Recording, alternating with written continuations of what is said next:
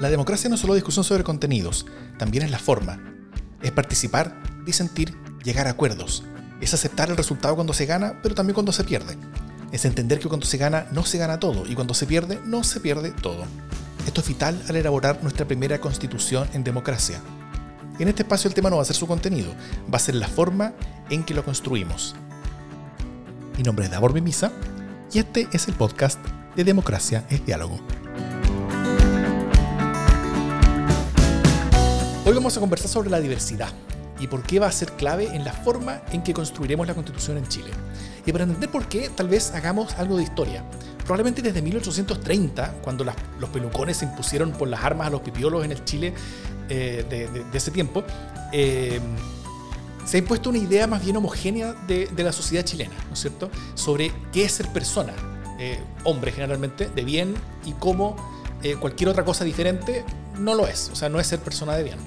Eh, el, ideal de hombre de élite, blanco, europeo, descendiente de uno conservador, católico y, heterosexual. ¿ah? Eso, es como lo que, lo que ha sido más, más, más relevante en nuestra historia.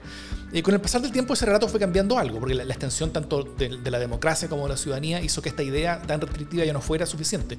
Pero por eso... Eh, al, menos hasta hace poco, las ideas que han sido sintetizadas también, por ejemplo, por Sergio Villalobos, ¿ah? eh, han sido las que han tenido más impacto y permanencia cultural en, en, el Chile de las últimas décadas, de de una nación homogénea, de criollos mestizos, ¿ah? que, a grandes rasgos comparten identidad, cultura, historia y valores, que seríamos una sola cosa, e incluso negando la existencia actual del pueblo mapuche como tal, eh, según el, historiador. Pero, pero recientemente esta idea yo creo que ha estallado a mil pedazos. Hemos vuelto a revisar nuestra historia, hemos valorado nuestras diversas identidades, la, élite, lo macho, lo blanco, lo europeo, lo conservador, lo católico, incluso lo heterosexual, como normas están todas impugnadas hoy día. Eh, eh, todo lo que era como valorado como lo, como, como lo de bien hace, hace algún tiempo, hoy está completamente impugnado. Y cientos de miles de chilenos y chilenas, sino millones incluso, han salido de sus varios closets que ocupaban. Y, tal vez como símbolo de todo esto, es que no fue la bandera chilena, sino que fue la bandera mapuche multicolor la que ondeaba protagónica en las masivas movilizaciones que le dieron el puntapié al proceso constitucional que hoy día estamos viviendo. Eh, y esta misma presión desbocada de ansias de diversidad logró que nuestra constitución también vaya a ser la primera escrita con paridad de género en la historia del planeta, lo cual es bastante hablar. Eh, además de acercarnos a los mejores estándares de inclusión para pueblos originarios también. Eh, sobre esto hay muchas demandas, va a haber muchas expectativas también, pero no tenemos ni tanta historia, ni tanta experiencia, ni francamente tanta habilidad como país para construir políticamente desde la diversidad. Eh, todo esto plantea enormes desafíos y oportunidades al, proceso que ahora estamos empezando, tanto dentro como fuera de la convención. Y para hablar de eso, tenemos a dos fantásticos invitados. Alessia Injoque es activista trans, es conocida por ser portada de la revista ¿Qué pasa? en julio del 2017, donde desde ahí usó su visibilidad para luchar por la ley de identidad de género. Hoy es directora de la Fundación Iguales, militante del Partido Liberal y Nuevo Trato, espacios desde donde hoy sigue trabajando por un país más inclusivo. ¿Cómo estás, Alesia? Muy bienvenida. Hola, Davor. Muy bien, gracias por invitarme. Encantada de poder participar de esta conversación. Fantástico. Y también tenemos a Miguel Jaksic, quien es filósofo y teólogo. Su trabajo ha estado centrado en el sector social, en promoción de los derechos de las personas migrantes, en formación de trabajadores y con comunidades indígenas. Muy bienvenido, Miguel. ¿Cómo estás? Hola, Davor, ¿y tú? Hola, Alesia, ¿cómo estás? Hola, hola. Bueno, eh, Miguel también es parte como central del, núcleo de democracia es diálogo, así que eh, muy bienvenido en ese aspecto también. Bueno, si les parece, antes de, entrar en la constitución chilena como conversación, hablemos primero de algunos conceptos. ¿ah? ¿Por qué ustedes dirían que es importante construir desde la diversidad? ¿Qué, beneficios trae eso eh, hoy, en día, digamos, y, y qué buenos ejemplos pueden traer al respecto? el que quiera partir. Claro, si me permites parto yo. Este, yo creo que el primer ejemplo que siempre pongo, y que lo pongo porque generalmente es un espacio que ya es transversalmente respetado y reconocido como una autoridad para hablar de esto, es que el mundo académico a nivel de escuelas de negocios ya hablan de la diversidad en las empresas como algo positivo, como algo que impulsa la mayor creatividad, que mejora los ambientes laborales, que reduce la cantidad de errores y claro, esto que podría parecer un misterio, algo que estamos proponiendo sacado desde, eh, desde un espacio muy progresista, la verdad es que hace todo el sentido del mundo para los negocios porque efectivamente tener un equipo con, donde las personas han tenido muy diversas experiencias permite llegar a resultados más creativos. Va a permitir que estos puntos de vista diferentes puedan desafiarse mutuamente y logren un resultado mucho más consistente y potente. Adicionalmente, por ejemplo, pensando en publicidad, eh, tener un equipo diverso con muchas experiencias diferentes y que haya experimentado de distintas formas, por ejemplo, discriminación o exclusión, podría prevenir eh, publicidades torpes o campañas mal hechas como las que recordamos a veces del gobierno, que podría ser esta campaña que hicieron en el Ministerio de la Mujer, en la que salía un padre abusador hablando sobre su hija, eh, que ahora está siendo abusada y como muy arrepentido por lo que había hecho, que generó un gran escándalo y terminó con la salida de una ministra. Finalmente, el tener diversidad en un entorno, en este caso de negocios, ayuda a que una empresa sea más rentable. Y por supuesto, saliendo de los negocios, que es un ambiente muy acotado y que no debería ser la base para todo, pero que valíamos mucho, a nivel social, a nivel de los diferentes espacios, la diversidad permite que veamos diferentes perspectivas del mismo, del mismo problema, diferentes perspectivas de la misma sociedad.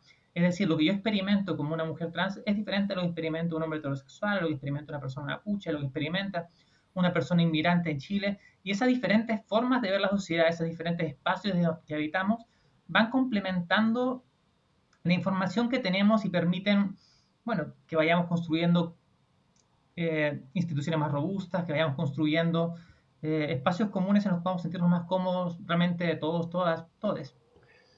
Se, ha dicho harto en, Chile que, que, el problema de Chile y que quizás la causa del estallido ha sido la desigualdad, ¿no? Eh, la desigualdad económica. Y yo creo que la desigualdad es el fenómeno. Y lo que está detrás de la desigualdad, la causa sustantiva del estallido, la crisis que hemos estado viviendo, es que en Chile el poder ha estado arraigado, como decía ahora al comienzo, en estructuras postcoloniales y patriarcales por, mucho tiempo. El poder está concentrado en varones, heterosexuales, blancos, tú católicos, estoy de acuerdo contigo, Em, y lo que vemos hoy día es una disputa del poder y por eso las demandas por justicia, no son solamente por justicia redistributiva, redistribuir el acceso a las oportunidades y a los bienes, sino una demanda profunda por reconocimiento de la identidad particular de cada persona y cada comunidad. Eh, y eso que ocurre en Chile, y uno está favorecido, facilitado, porque hemos ido avanzando y progresando en, ser cada vez un país menos pobre, y entonces aparecen nuevas demandas, nuevas posibilidades, pero también porque vivimos la era de la, eh, de la diferenciación y la era como las demandas de, la, de reconocimiento y de identidad, ¿no? Eh, entonces vemos que cada vez las identidades están más fragmentadas. No sé si eso es bueno o es malo, yo me doy cuenta, ¿no? cada vez más fragmentadas y cada vez las personas esperan ser reconocidas por su, eh, por su identidad. identidades que han sido excluidas, que han sido marginadas, que no han sido parte del discurso. Y, y, yo tengo una diferencia, no sé si es una diferencia, pero pero he visto hartas consultoras que a las empresas les venden la idea de la gestión de la diversidad, ¿no? Como si la diversidad fuera un asunto que se gestiona como un negocio. Y entonces la idea que está detrás, que es la idea de la inclusión, que en parte es una mala idea, es que estamos nosotros, heterosexuales, blancos, varones, sobreeducados, y están esos otros, eh, migrantes, indígenas, personas negras, personas LGBTI eh, o mujeres, que hemos decidido que son los diversos. Y esos diversos hay que incluirlos y hacerlos como, y hacerlos como nosotros. Eh, en vez de, y eso sigue perpetuando las estructuras de la, de, la, de, la, de la exclusión, porque la pregunta no es quién es el diverso, sino si soy capaz de poner en cuestión mis sesgos, mis formas de ver el mundo, cómo yo he sido educado, socializado, para entrar en un diálogo nuevo, horizontal, con las otras personas. Eh, y tenemos un, un, poder muy arraigado, una estructura, digamos, eh, oligárquica, etcétera, que, que, se cuestiona muy poco sus sesgos, sus lecturas del mundo etnocéntricas y cree que su manera de entender la vida es la manera de todo. Eh, y eso está en disputa, y está en disputa ya no solamente como en, el, en, la política profesional, sino en la calle. ¿no? Yo creo que lo que está en disputa en la calle es justamente este, este asunto. Sí. Sí, absolutamente. Hemos pasado de una visión donde realmente se creía que había eh, una verdad, una forma en la que teníamos que ser, un único molde al que teníamos que aspirar como nación, a entender que en realidad hay muchas diferentes cosmovisiones, realidades, identidades que van a tener que coexistir, que realmente no van a poder seguir ocultas y no vamos a seguir ocultas, sino que vamos a expresarnos si queremos un espacio igualitario, eh, tanto en el desarrollo de la sociedad como en el acceso al poder. Y parte de eso, bueno, han sido todas las disputas que hemos tenido recientemente, como la paridad, como eh, los cupos para pueblos originarios, y sin duda alguna vamos a seguir discutiendo mucho sobre estos temas. Sí, mira, a mí me, me, yo, yo, creo que la constitución, el proceso, es la salida política que hemos encontrado a una crisis muy profunda. ¿no? Eh, y, y, yo estoy, por supuesto, con, el, con la constitución, con la prueba y que sea paritaria, que tenga escaños reservados. Estoy con todo eso.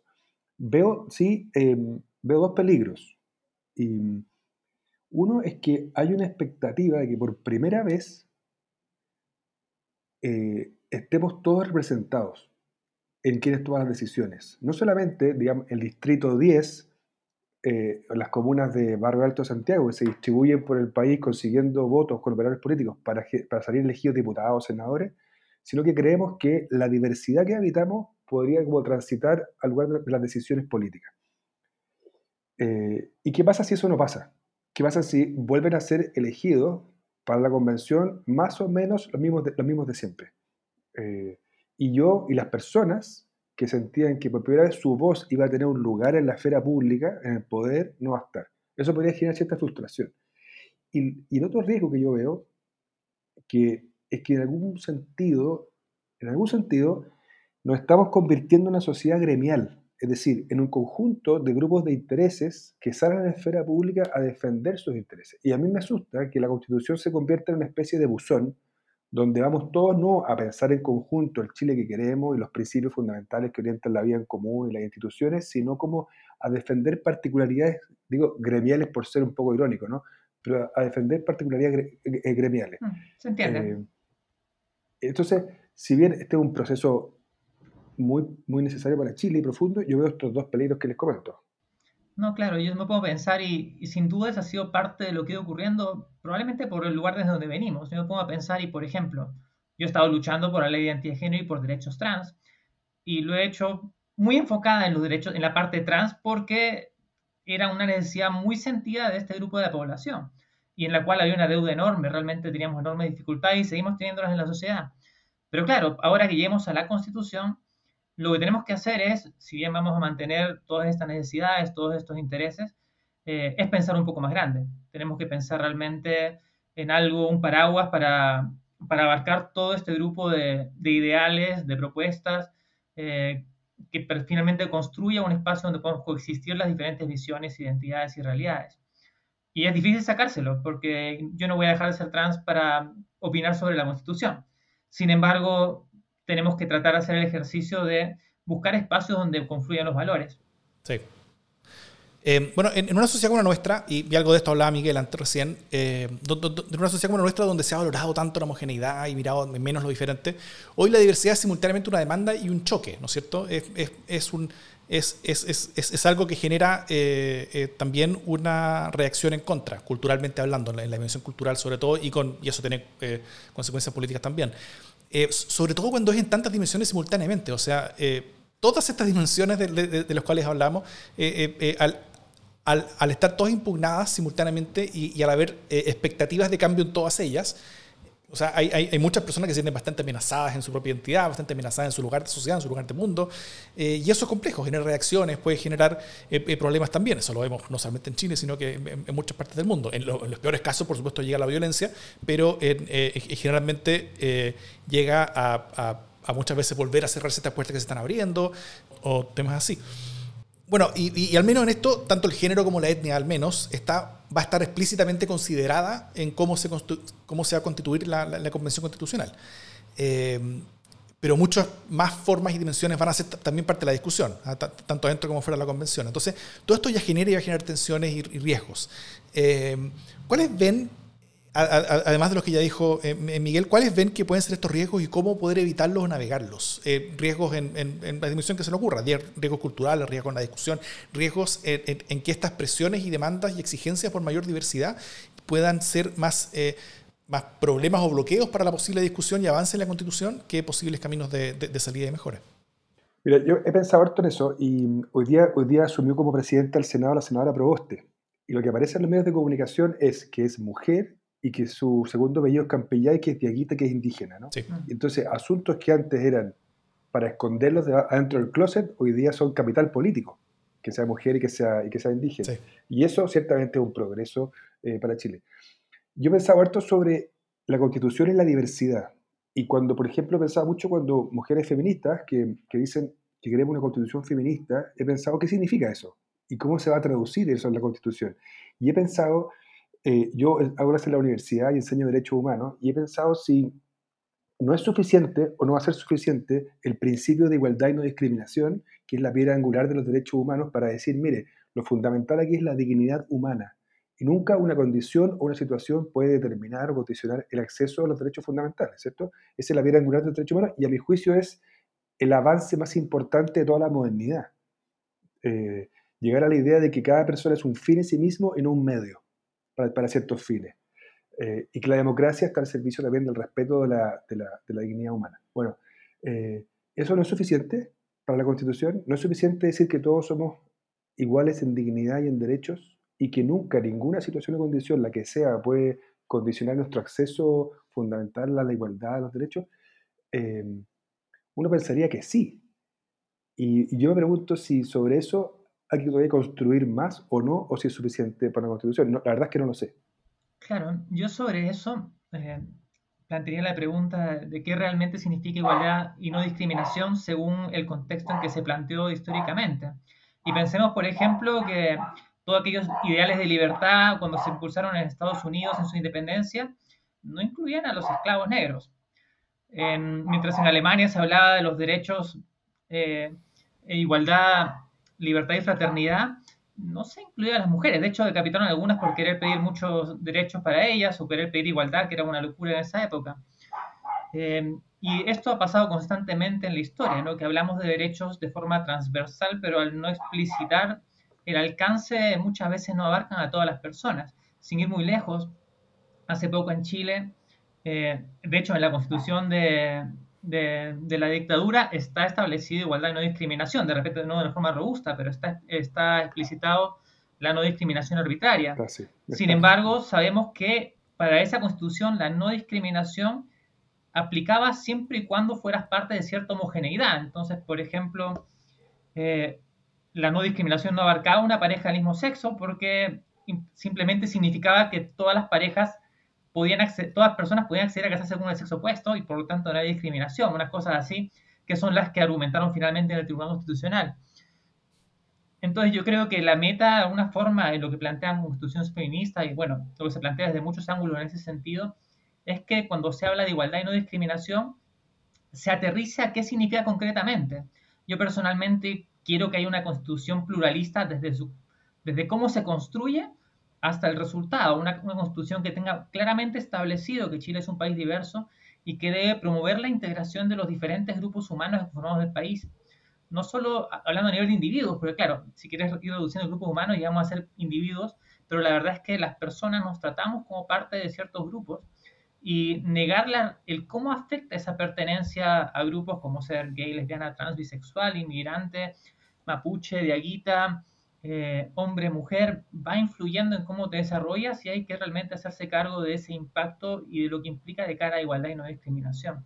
Por ejemplo, em, de cara, bueno... No, perdón, te iba a decir que estoy de, estoy de acuerdo con eso, pero, pero si, si, uno, si me concede que vivimos como en la era de la diferenciación eh, y de la política de la mm. identidad y en la lucha, reconocimiento de identidades cada vez más fragmentadas, podría pasar que uno dice, bueno, que si uno reconoce cierta diversidad que es la que hoy día somos capaces de ver en la Constitución, puede ser que en cinco años más queden fuera otros grupos, otras individualidades, otras identidades. Mm. La pregunta es, por eso yo decía que el principio de igualdad y no discriminación eh, es lo más universal que hemos pensado. Es cierto que en algunos periodos de la historia ha estado restringido porque las mujeres no han sido parte de eso, las personas homosexuales no han sido parte de eso, las personas esclavas no han sido parte de eso.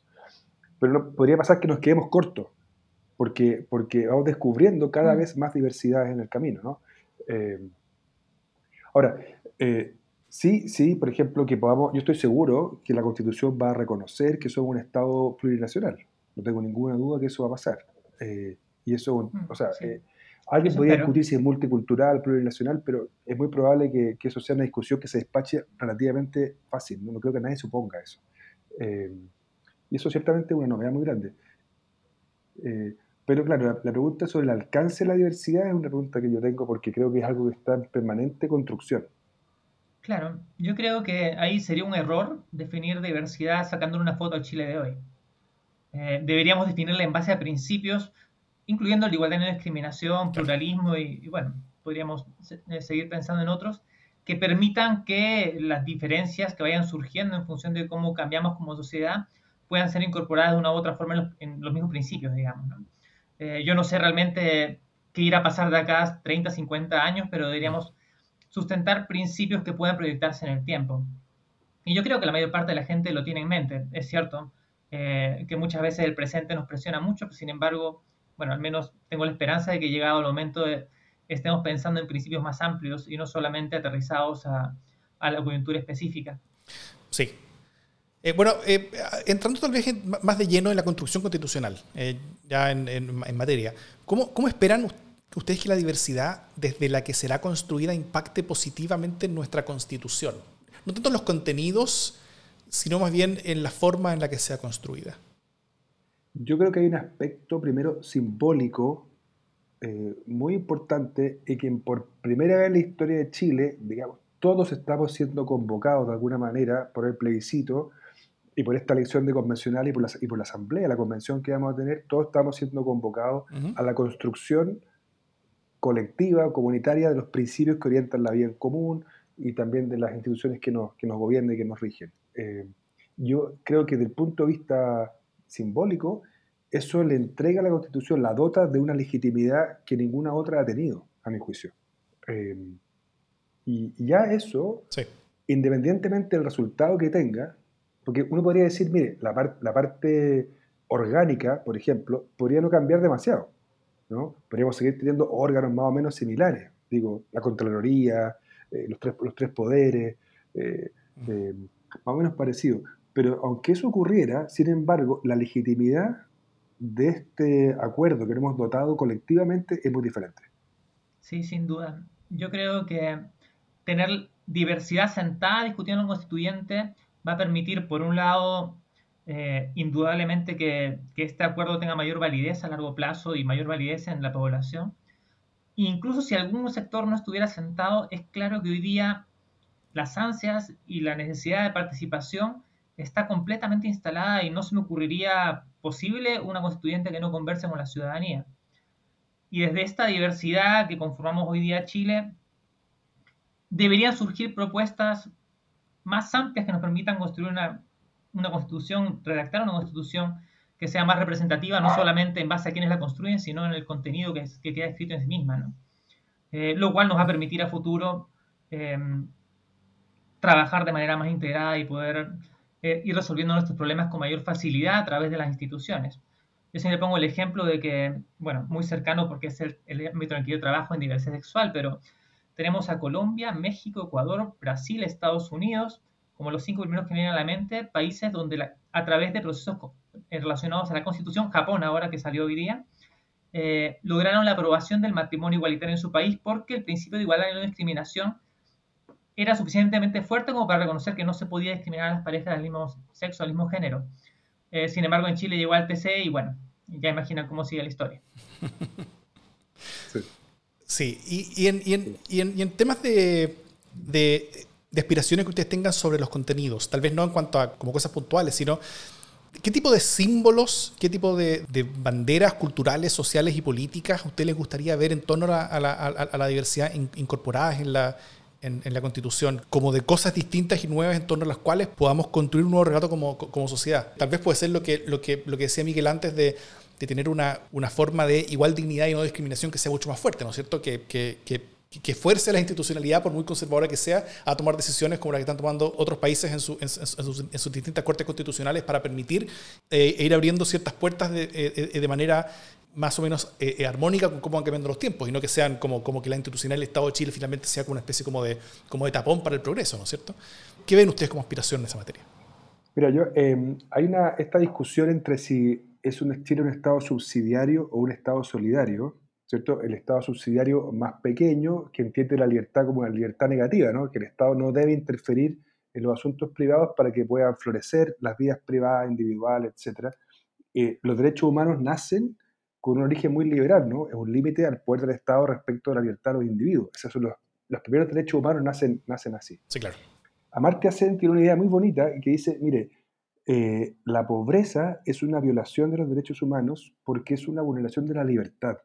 Y dice eso porque para poder ser libre, para poder desplegar la persona que uno está llamado a ser, no basta solamente con que el Estado se restrinja para que tú puedas florecer, porque eso supondría un Estado en que todos tenemos iguales oportunidades en el origen, sino que eso supone que el Estado venga como a, a equilibrar las desventajas sociales y naturales inmerecidas. Y por eso es tan importante en esta discusión, a mi juicio, no solamente un Estado que se, que se restrinja, sino que un Estado que sea capaz de garantizar la universalidad del acceso y, y ejercicio de ciertos derechos que llamamos sociales, ¿no? La educación, la vivienda no aparece en la Constitución actual, aparece sí en tratados que Chile ha ratificado, pero sí la educación, la salud, eh, la vivienda y... Las capacidades habilitantes. Que las capacidades habilitantes, exactamente. Eh, entonces por ahí puede haber una reflexión muy profunda, ¿no? No solamente hasta dónde queremos que el Estado sea capaz de garantizar que las personas puedan ser efectivamente libres, libres para ser lo que cada uno es y lo que cada uno puede ser. Y, eso, y para que eso ocurra sabemos que el Estado tiene que garantizar ciertos mínimos. ¿no? Eh, evidentemente esto requiere recursos, es decir, requiere plata, no solamente buenas intenciones ni que esté escrito en la Constitución. Eh, pero sí, a mí me encantaría que la Constitución reflejara esta idea solidaria de un Estado que promueve eh, afirmativamente el despliegue de la libertad de las personas. Es lo que algunos entienden como el liberalismo, liberalismo igualitarista, ¿no? Pero, pero para ahí, sí, me, me gusta la idea de que, que, el Estado pueda promover que las personas puedan desplegar toda su libertad, y su libertad como identitaria, y también su identidad para, y su libertad para hacer la vida que, quieran vivir. Eh, esa discusión ahí va a estar en el corazón de la conversación, y yo creo que va a haber una parte fuerte de la derecha que le va a hacer la guerra porque se la ha hecho en los últimos, no sé, 40 pues, años, eh, a, esa, a, esa, idea de, de país, ¿no? Sí, esa, esa, discusión va a ser compleja. Mm. Yo, a mí me gustaría que, que la Constitución diga diversidad, que idealmente que la reconozca como un valor y que debe proteger, y que no solamente sea neutral respecto a, a los diferentes grupos que, que, estamos presentes. Yendo a lo que menciona Miguel, esa, ese alcance respecto a la protección de la libertad de la gente va de la mano reconocer que no solamente el Estado puede ser opresor respecto a un grupo humano, eh, que hay personas con poder económico, hay personas con poder social por el grupo al que pertenecen, que pueden realmente dificultar mucho el desarrollo de la identidad, de la vida, de, la expresión de, un grupo, de otros grupos humanos. Em, finalmente, yo no necesito que sea el Estado el que me quite un empleo, porque podría ser un empleador muy discriminador que, que me impida acceder a un puesto de trabajo para el que estoy calificada o que me despidan después de haber sido contratada porque se enteran que, eh, que soy de una orientación sexual, identidad de género, porque cambió mi jefe y ahora el jefe es racista y expulsa a una persona eh, de otra etnia, etcétera, ¿no? Realmente esta idea eh, a veces libertaria de que el mercado finalmente va a ser como el karma y va a castigar a aquellos que, que se comporten de forma discriminatoria porque finalmente las personas es más rentable no serlo, eh, realmente no funciona así en la realidad y además tiene costos enormes para ciertos grupos humanos y eso finalmente va dañando el tejido social y nos lleva a estallidos como el que enfrentamos en mayor o menor medida. Entonces, mm. sí, estoy muy de acuerdo en que el Estado debe tener un rol más centrado en la persona que en la propiedad, más centrado en el bienestar que, que en un alcance más amplio de, no, de simplemente no hacer nada, digamos. Eh, me parece que hay muchas conversaciones ligadas a libertad, donde sería, donde creo que es una meta que la libertad se entienda que va más allá de poder gastar mi dinero en uno u otro producto. Em, y bueno, espero que podamos avanzar significativamente, que las diferentes personas podamos desarrollar nuestro proyecto de vida más de acuerdo a lo que son nuestros planes y no lo que podemos hacer de manera muy restringida porque tenemos miedo de expresarnos o porque no tenemos habilitado por ley desarrollar nuestro proyecto de vida en un sentido. Miguel recién, recién comentaba sobre fuerzas que se van a oponer a visiones de país, visiones de, a visiones de mundo, y también se van a oponer a que, a que este tipo de, de, de, ideas de diversidad queden bien expresadas, ¿no es cierto? O sea, porque eh, no es un consenso social eh, la, la, impugnación. ¿Ah? Eh, porque la impugnación está impugnando algo que existe, ¿no es cierto? Y, y eso que existe también va a tener representación en la, en la, en, en la convención. y la constitución va a tener que ser escrita por dos tercios donde muchas veces se va a necesitar parte de esas personas eh, que, que, que, hoy día están siendo impugnadas, eh, eh, o parte de esas personas que se sienten identitariamente parte de, estos sectores de la sociedad que están siendo impugnados en forma cultural, identitaria, histórica, eh, y, y va a haber que llegar a acuerdos con ellos. ¿Cómo, ¿Cómo ustedes ven que se pueden construir puentes argumentales y relatos para poder llegar mejor a esas personas, tanto dentro de la convención como también afuera. Por, eh, eh, ejemplo, en, eh, quienes nos están escuchando en, este momento y que vayan a participar en un cabildo, por ejemplo, ¿cómo esa persona puede tender puentes con alguien que, que que puede sentir que, que, la diversidad ya llegó demasiado lejos, de que hay que, de que, hay que retroceder un poco, de que hay que volver a, lo que, a, lo que, a lo que Chile siempre ha sido, al, al, al menos siempre, al, o, o, al menos en parte. Eh, ¿Cómo uno construye esos puentes argumentales para poder llegar mejor a esas personas y para poder eh, construir más y mejor junto con ellas? Es una buena pregunta porque muchas de esas personas podrían, eh, podrían argumentar que la violencia, entre comillas, que vemos hoy día en las calles, que vemos en la Plaza Dignidad, en Italia, tiene que ver con que le hemos abierto más espacio a la diversidad, ¿no? que, que ha habido más, más, más, espacio para que la gente se manifieste, se exprese, eh, y entonces pueden decir, mira, hoy día vivimos un conflicto, una violencia que nunca antes hemos vivido. Y esta idea un poco a lo Trump, let's make America great again, esta idea de que hay un pasado, nostalgia de un pasado en que Chile fue mejor, en que respetábamos a las autoridades policiales, a los carabineros, como si hubieran sido todas instituciones que funcionaban muy bien y que la hemos destruido, que es una idea, a mi juicio, muy, una idea ficticia, una idea falsa, la idea de que hubo un pasado que hay que recuperar, que es la idea como conservadora por antonomasia, que también es que tiene otro contrapunto. El gran como argumento conservador, el argumento que se usó, por ejemplo, para ponerse, para ponerse a terminar con la distinción entre hijos legítimos y legítimos naturales, para ponerse a terminar con la homosexualidad como delito, para ponerse a terminar, para ponerse al divorcio, para ponerse a la ley de aborto en tres causales, para ponerse a todo eso, ha sido este argumento como el slippery slope, de la pendiente resbaladiza. Que si nosotros abrimos un poco más a la diversidad, nos vamos a ir por el despeñadero de la, de la, inmoralidad, ¿no? Eh, y eso ha sido como, entonces hay, una parte del país que percibe que más apertura, que más conversación, que más libertad, que más poder desagregado y repartido, nos pone como al borde del despeñadero moral. Eh, y podemos llegar a, a, una especie, yo creo que esa es una idea muy paternalista, eh, muy paternalista, y que ha tenido que ver con, un, con una forma no intencional, sesgada, a veces no elaborada de mantener el control, ¿no? Mantener el control de unos pocos sobre unos muchos. Eh, ahora, a tu pregunta, ¿cómo se, tienden, ¿cómo se tienden puentes? La verdad no lo sé. Metemos, sí, que en la Constitución, ojalá elijamos convencionales que sean capaces de, algunos de ellos, de tender puentes por su personalidad, por su manera de ser, de generar conversación, consenso, porque si tenemos a puras personas que incendien la pradera de un lado o del otro, el que sea, va a costar el entendimiento.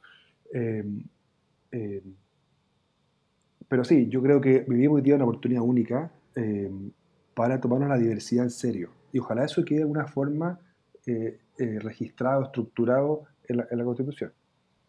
Claro, de mi lado yo diría que no hay recetas mágicas para encontrar acuerdos. Es muy difícil.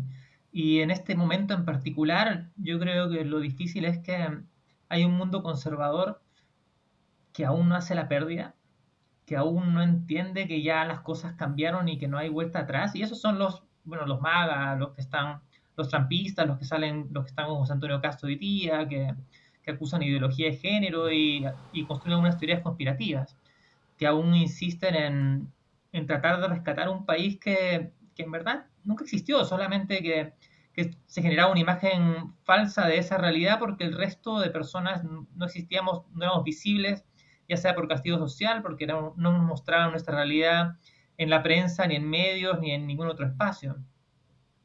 Eh, finalmente, yo creo que hay una duda importante que nos va a tocar resolver ahora probablemente al elegir constituyente, y es que casi el 80% de personas tomó una decisión que no era nada conservadora, que era cambiar la constitución. Eh, yo estoy segura de que el mundo conservador ha estado siempre muy sobre representado y probablemente porque la derecha y los votantes de derecha tienen a privilegiar la decisión económica por sobre las decisiones relacionadas al ámbito valórico, eh, mientras que los conservadores sí, lo, sí les importa mucho y es algo muy gravitante en su voto y hace que voten específicamente por ellos, mientras los liberales no. Eh, pero hoy día no sé si se irá a configurar igual para los estudiantes, no sé cómo irá a variar el voto de todas las personas que acostumbran a votar a la derecha pero votaron a prueba, no sé cómo se irán a consolidar las posiciones. Quisiera pensar que vamos a tener eh, personas más flexibles dentro de la constituyente del lado hacia el sector más hacia el centro. Sin embargo, aún es un misterio importante a resolver en la próxima elección. Me gustaría también creer que entre los representantes que van a impulsar cambios, como los que yo busco, van a saber priorizar sus agendas, porque hoy día, bueno, si ves las propuestas, y es muy esperable porque estamos en periodo de elecciones, hay toda una lista de supermercados muy extensa, eh, muy prometedora de los diferentes candidatos, que sabemos bien, como llegamos a un proceso en el que tenemos que llegar a acuerdos, no se va a poder cumplir a cabalidad. Pero si, si llegaran a cerrarse en todos los, a tratar de sacar todos los puntos y no tratar de priorizar temas eh, que son indispensables como la igualdad y la no discriminación, eh, podríamos llegar a tener alguna constitución muy, muy mínima que no deje satisfecho a nadie, pero a nadie. O sea, no, no me refiero a la insatisfacción general, que es que eventualmente cedimos unos puntos y ganamos otros, sino eh, una insatisfacción mucho más amplia. Eh, y quién sabe, pero bueno, aún no tengo mucha fe a, que los cambios que hemos visto en, tanto en las opiniones en, vertidas en encuestas como en la votación de la constituyente, como eh, en las diferentes instancias que hay participación ciudadana, muestran que deberíamos o se podría configurar un escenario diferente y además vamos a tener seguramente mucha movilización ciudadana, eh, mucha participación en diferentes instancias que debería también ir formando opinión en esos espacios. Mm. Eh, tal vez los invito a ser un poco más aspiracionales, ahora mirar hacia adelante. Eh, y, qué impacto ustedes ven que esta construcción constitucional eh, desde la diversidad puede tener en el Chile postconstitucional. ¿ah? Y, acá me refiero más que en los efectos directos de la letra de la Constitución, sobre qué tal institución va, a tener más roles, qué sé yo, sino que me, interesan los efectos indirectos, como el cambio cultural, el cambio de la manera de hacer las cosas, ¿ah? eh, desde las organizaciones sociales, pasando por los directores corporativos, ministerios. Eh, la manera en la que vamos a construir la Constitución hará inevitable un cambio en la forma de hacer todo lo demás hacia el futuro? ¿O estoy fumando opio? Algo cierto en Chile, y yo creo que a nivel general, es que los cambios en las leyes no son solamente cambios en un papel que regula cómo nos relacionamos con la justicia, sino que impulsan cambios culturales.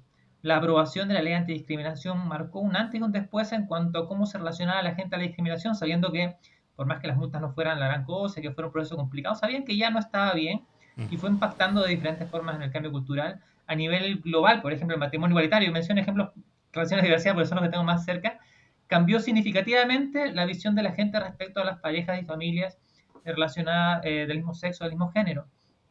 Y así, en general, conforme se van desarrollando eh, consensos como este, hay ciertas peleas que se van dejando atrás y vamos cerrando episodios y avanzando significativamente hacia construir, bueno, hacia discusiones siguientes, pero al menos a construir un consenso estable que nos da un poco más de estabilidad eh, para poder desarrollarnos durante un periodo con más acuerdos, digamos.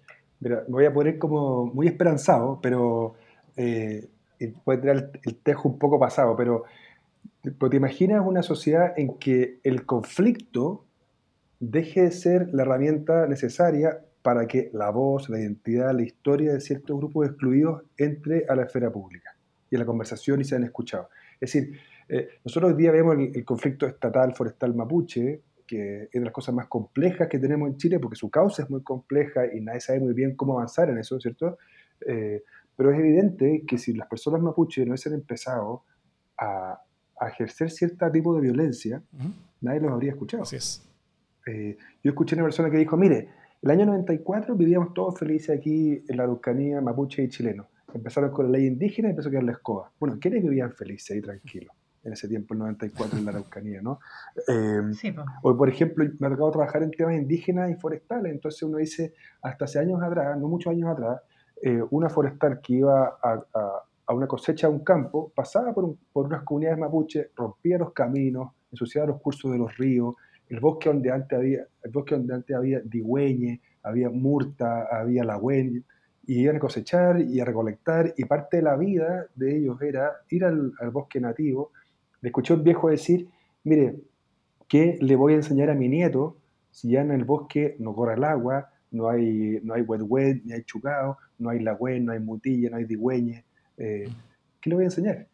Y entonces nosotros Santiago decimos, ¿para qué quieren los mapuches los campos de vuelta si están botados y no están explotando? ¿no?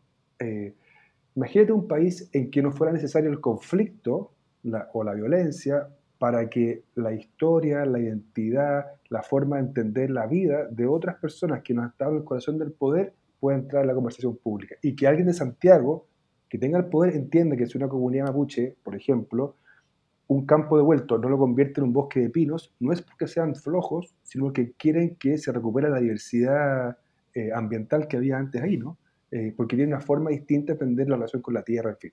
Y eh, yo me pregunto, hasta hace, hasta hace, no sé, de años atrás, decir maricón a alguien era muy corriente. Hoy día no se puede decir mm. eso. Y eso ha sido no porque nos hayamos dado cuenta los heterosexuales de eso, sino porque las personas LGBTI, etcétera, han manifestado fuertemente de diversas maneras eh, que han sido históricamente discriminadas. Eh, si la Constitución nos ayuda un poco a que entendamos que puede haber una forma distinta de conversar y que los grupos que no han estado en el centro del poder puedan como traer su voz a la conversación, eh, eso sería un, gran progreso que podría traer la Constitución. Claro, yo creo que sin entrar al ámbito político, el sueño es que podamos coexistir.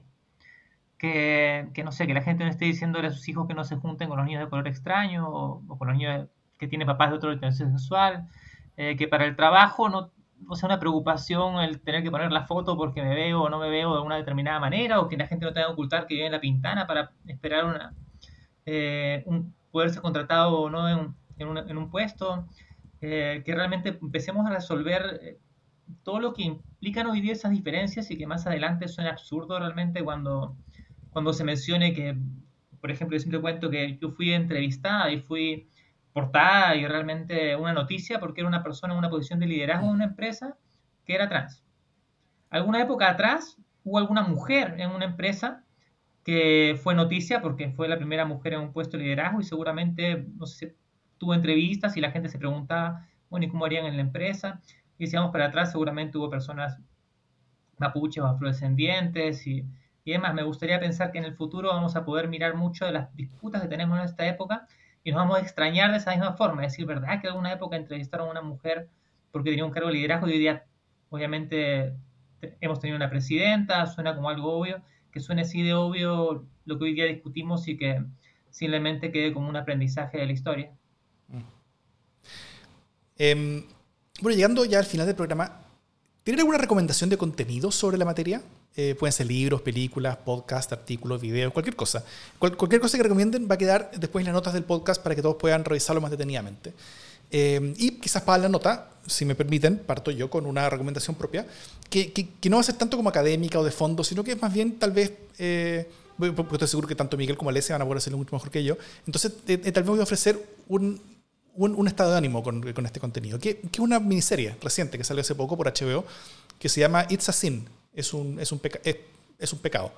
Em, y se trata de el Londres de los años 80, de una comunidad de personas eh, eh, jóvenes básicamente que, que, llegan como, al, como al, al, mundo gay de Londres y, eh, y desarrollan sus vidas, conocen y, y, pueden vivir el despertar de, su, de, sus, de, sus, sexualidades mientras llegan a ser adultos. y, esto todo con el, con el trasfondo de la llegada del SIDA, ¿no es cierto? y cómo todo esto genera choques culturales, choques en la familia, choques en la... en, en, en, en donde eh, las maneras de ellos de ver las vidas terminan siendo enfrentadas y terminan siendo impugnadas entre sí eh, y, donde finalmente eh, hay como, como, se fuerzan ciertas, ciertas relaciones familiares o dinámicas de amistad, etcétera, que, que, llegan muchas veces como hasta el extremo, ¿ah? o, o, o, hasta el extremo de la empatía, de poder reconectar cosas que se habían destruido, o al extremo como el, como el rechazo total y del, y del, y del, y del abandono y de, la, y de la inevitable despedida en muchos casos. Es una serie muy bien hecha, muy buena, muy potente, que uno lo deja lleno de sensaciones, mirando eh, y, que, y, y, que uno lo deja mirando hacia atrás sobre todo eso, ese tiempo eh, eh, horroroso que se vivió.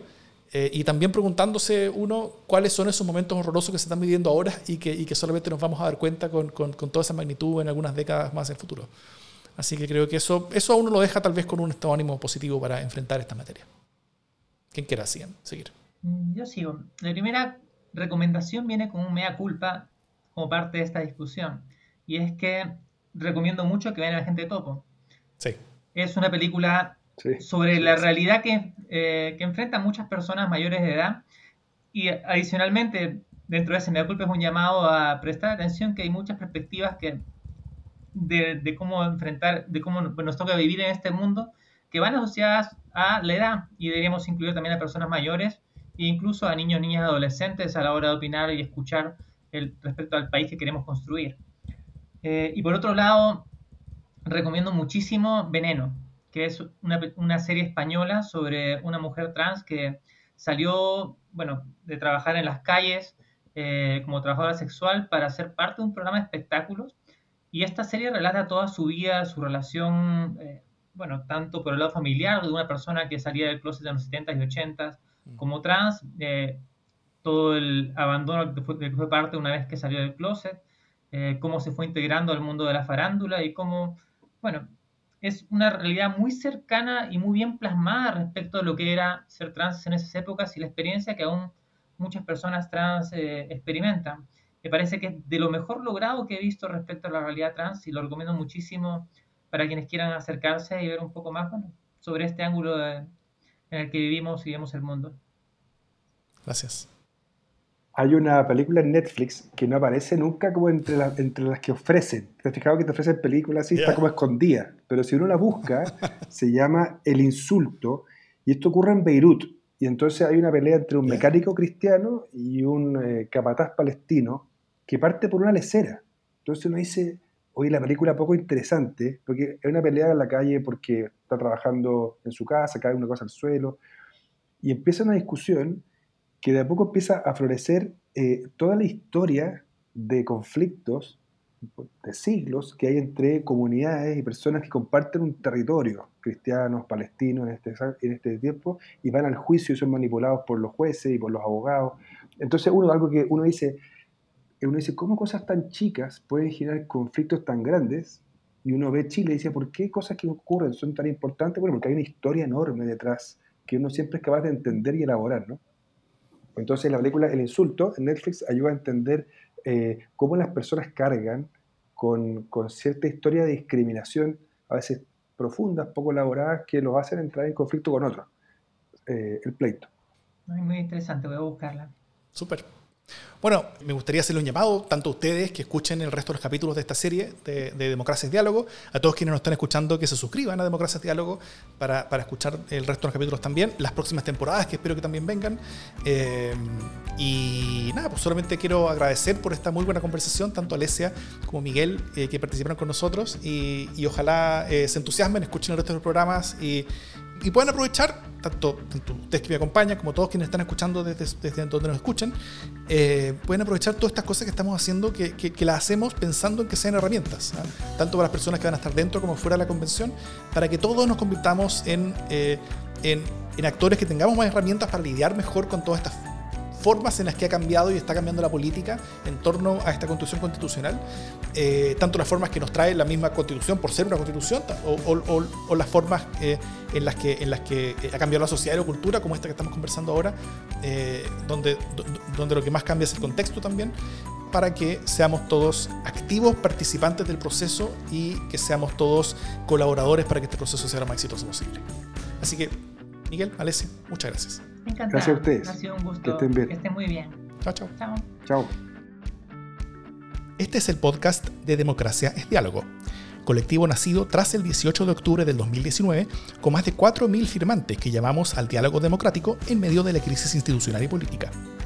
Después de hacer cabildos y una campaña por el apruebo, hoy nos abocamos a apoyar la construcción constitucional, promoviendo los valores de la cultura democrática como forma de hacer política. Esta iniciativa es producida en conjunto con el podcast Democracia en LSD.